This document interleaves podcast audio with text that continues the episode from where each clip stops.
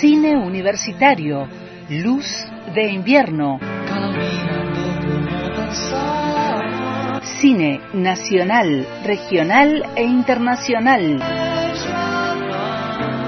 Un micro de radio acústica. Idea y realización Estela Maris Pogian. Edición Natalia Mastroiaco.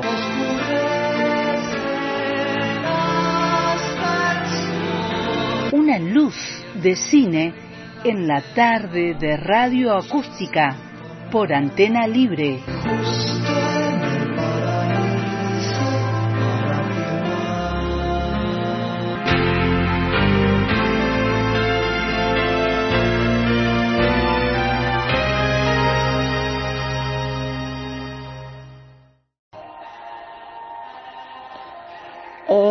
Ese sonido tan característico de las películas de David O. Selnick. O para de alguna manera llamar la atención en ese mundo tan próspero del el cine eh, ligado a, a, la, a lo que era la época de oro del cine americano. El título me habla de Laurence Olivier, de Jane Fontaine, y me habla de una película, una película que, trascendió en el tiempo y de la que hoy nos va a hablar una querida colega desde México. Producida por David Oselnik y en la dirección de Alfred Hitchcock vamos a entrar en ese mundo tan extraño, tan de cuentos de hadas, tan impresionante de Rebeca. Vamos a escuchar ese comienzo.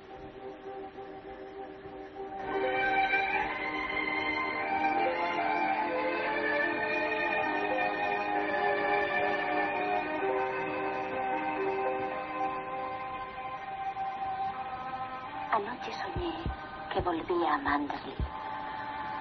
Me encontraba ante la verja, pero no podía entrar, porque el camino estaba cerrado. Entonces, como todos los que sueñan, me sentí poseída de un poder sobrenatural y atravesé como un espíritu la barrera que se alzaba ante mí. El camino iba serpenteando, retorcido y tortuoso como siempre. Pero a medida que avanzaba, me di cuenta del cambio que se había operado. La naturaleza había vuelto a lo que fue suyo y poco a poco se había posesionado del camino con sus tenaces dedos. El pobre hilillo que había sido nuestro camino avanzaba. Y finalmente, allí estaba Manderley. Manderley reservado y silencioso. El tiempo no había podido desfigurar la perfecta simetría de sus muros. La luz de la luna puede jugar con la imaginación. De pronto me pareció ver luz en las ventanas. Pero una nube cubrió de repente la luna y se detuvo un instante como una mano sombría escondiendo un rostro. La ilusión se fue con ella y las luces de las ventanas se extinguieron. Veía un caserón desolado sin que el menor murmullo del pasado rozara sus imponentes muros. Nunca podremos volver a Manderley. Esto es seguro. Pero algunas veces, en mis sueños, vuelvo allí, a los extraños días de mi vida, que para mí empezaron en el sur de Francia.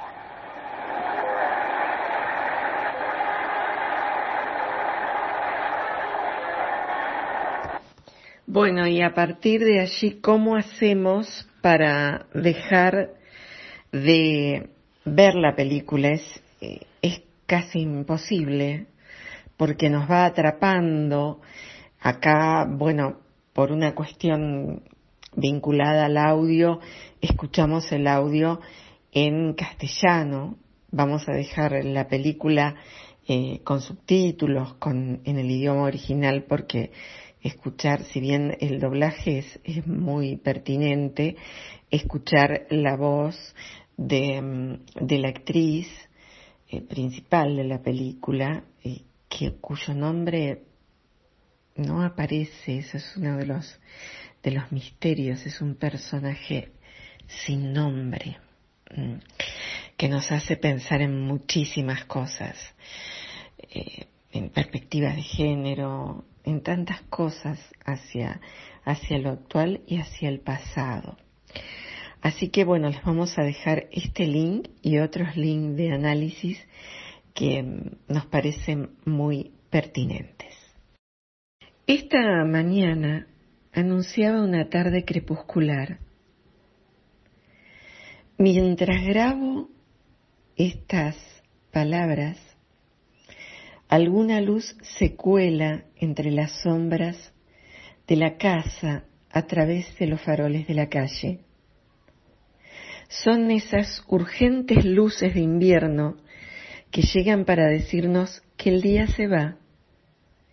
Y sí, las horas pasan y cuando la noche es más oscura, sabemos que llega el amanecer. Ese es el, el secreto del universo, ¿no? Nos podés estar escuchando en el momento que te guste, porque estamos aquí para acompañarte. Esta entrada al microcine universitario a luz de invierno viene a cuenta de la película elegida de hoy.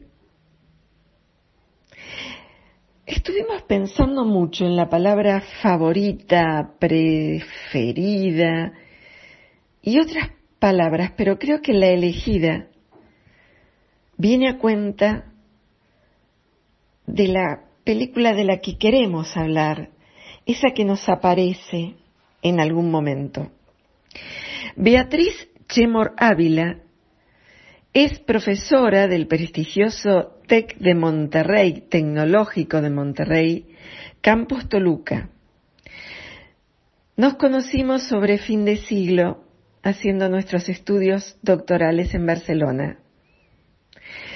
Un maestro nos guió, Román Guber, y un grupo de estudios magníficos acompañó aquellas horas también crepusculares, con tantas luces de inviernos, de otoños, de primaveras, de veranos en el mar, tan vibrante como en la película de la que vamos a hablar hoy. Hicimos incursiones en cinematecas, en bibliotecas. Nos quedábamos hasta cualquier hora buceando en entre aquellos libros que iban a construir nuestro mapa teórico para después seguir formando en adelante. En el tiempo nos hemos encontrado tanto en espacios académicos como afectivos y la amistad se fortaleció día a día. Ella nos visitó, dio unas conferencias sobre géneros en la línea de Guber y Lauro Zavala, la lectura del cine primero como un sentido de placer de ver, para luego ir al secreto del plano. Lejos de la erudición, cerca del análisis del lenguaje académico, de la aplicación de ese lenguaje en otras realizaciones. Y hoy Betty, en esa línea, nos acerca esta película y un misterio para resolver. Un secreto. ¿La escuchamos, le parece? Adelante, Betty, desde aquel país tan maravilloso que queremos tanto que es México.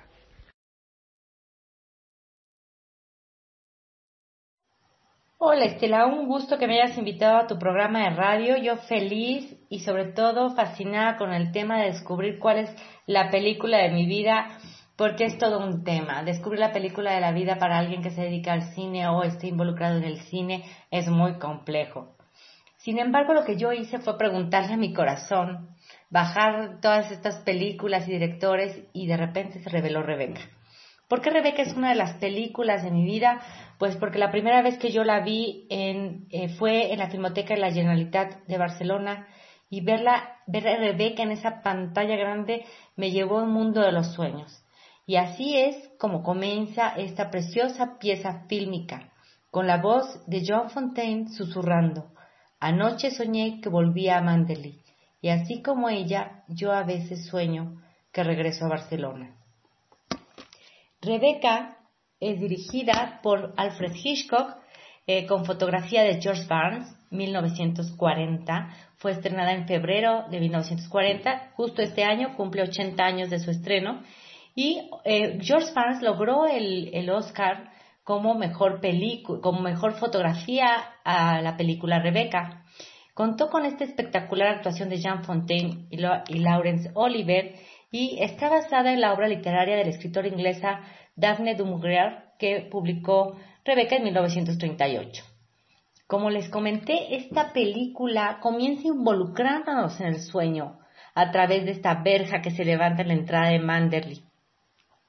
Rebecca es la historia de la otra edad, de aquello que es invisible, pero que también nos pertenece. Es la historia de lo invisible y lo invencible, ya que en los sueños podemos trasladarnos a cualquier sitio y traspasar muros o verjas y Hitchcock nos hace partícipe de ello.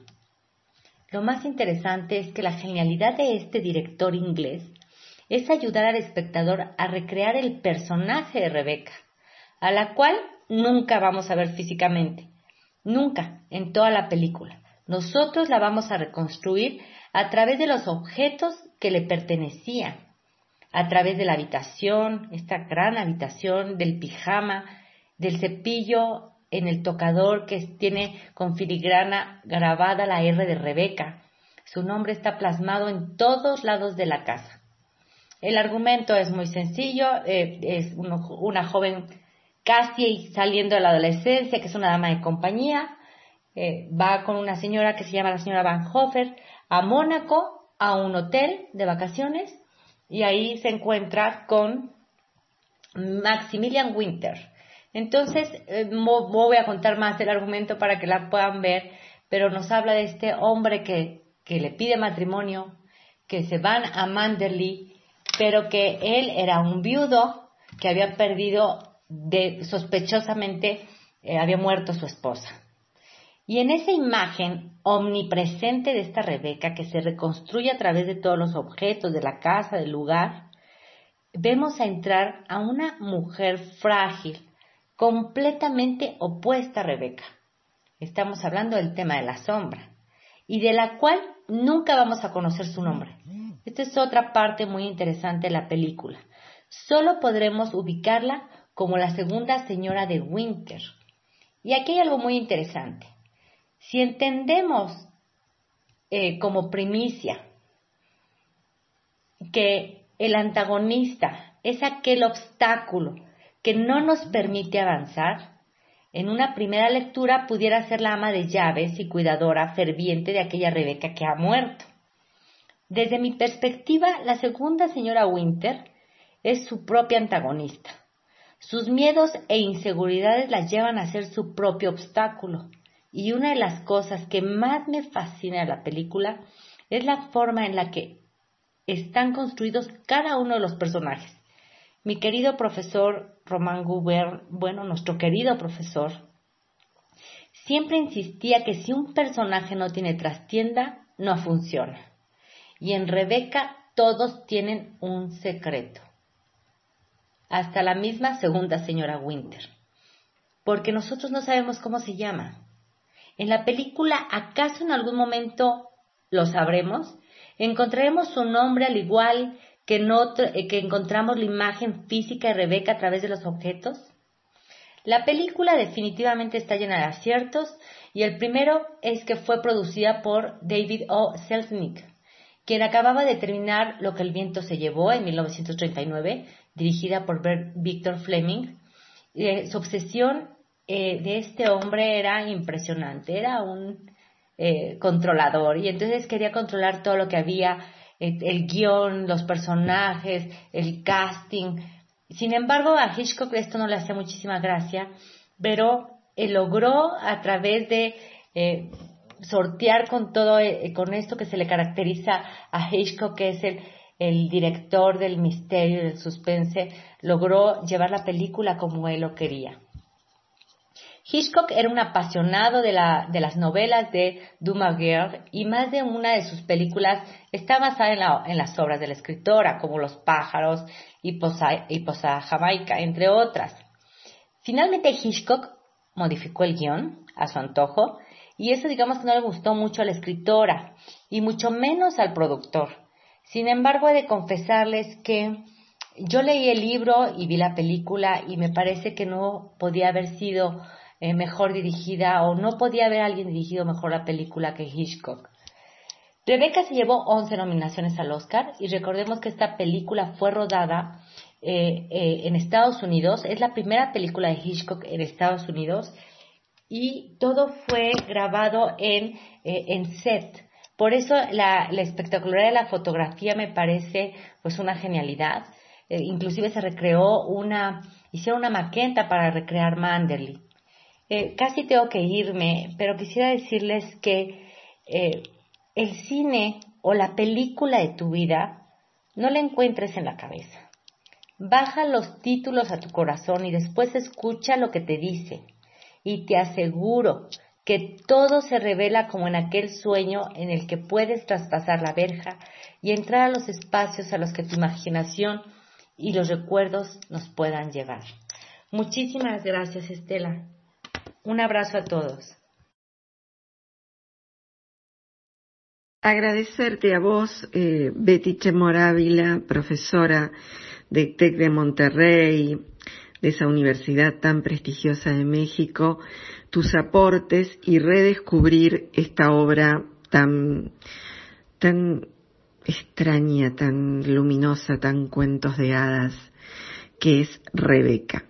Les cuento otra cuestión eh, Rebeca, la película, en, en tiene un personaje muy vampírico que es Judith Anderson, la señora Danvers, que es una ama de llaves que va a recibir a esta joven que se va a instalar en esta casa que tiene en apariencia tantos fantasmas o tantas apariciones que nunca se ve por otro lado, porque tiene momentos eh, de cine bastante negro, nunca se ve a la protagonista Rebeca, así como nunca vamos a saber el nombre de la segunda esposa que llega a esta eh, mansión que es verdaderamente una, eh, una protagonista, ¿no? La mansión, el lugar.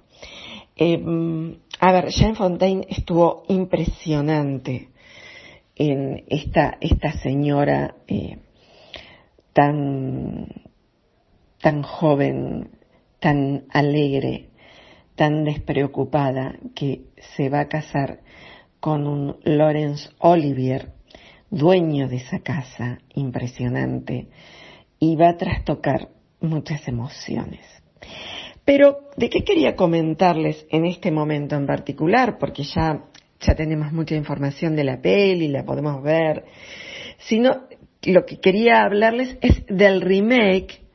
El remake de la película se va a estrenar en el lapso de la semana entrante, la semana en que escuchamos este, este micro, y la protagonista en la plataforma de Netflix es Lily James, que hizo Mamma Mía una y otra vez, Arnie Hammer, de Cuestión de Género, eh, que van a, a tomar, digamos, estas interpretaciones, adaptación también del clásico de 1938 de Daphne du Maurier.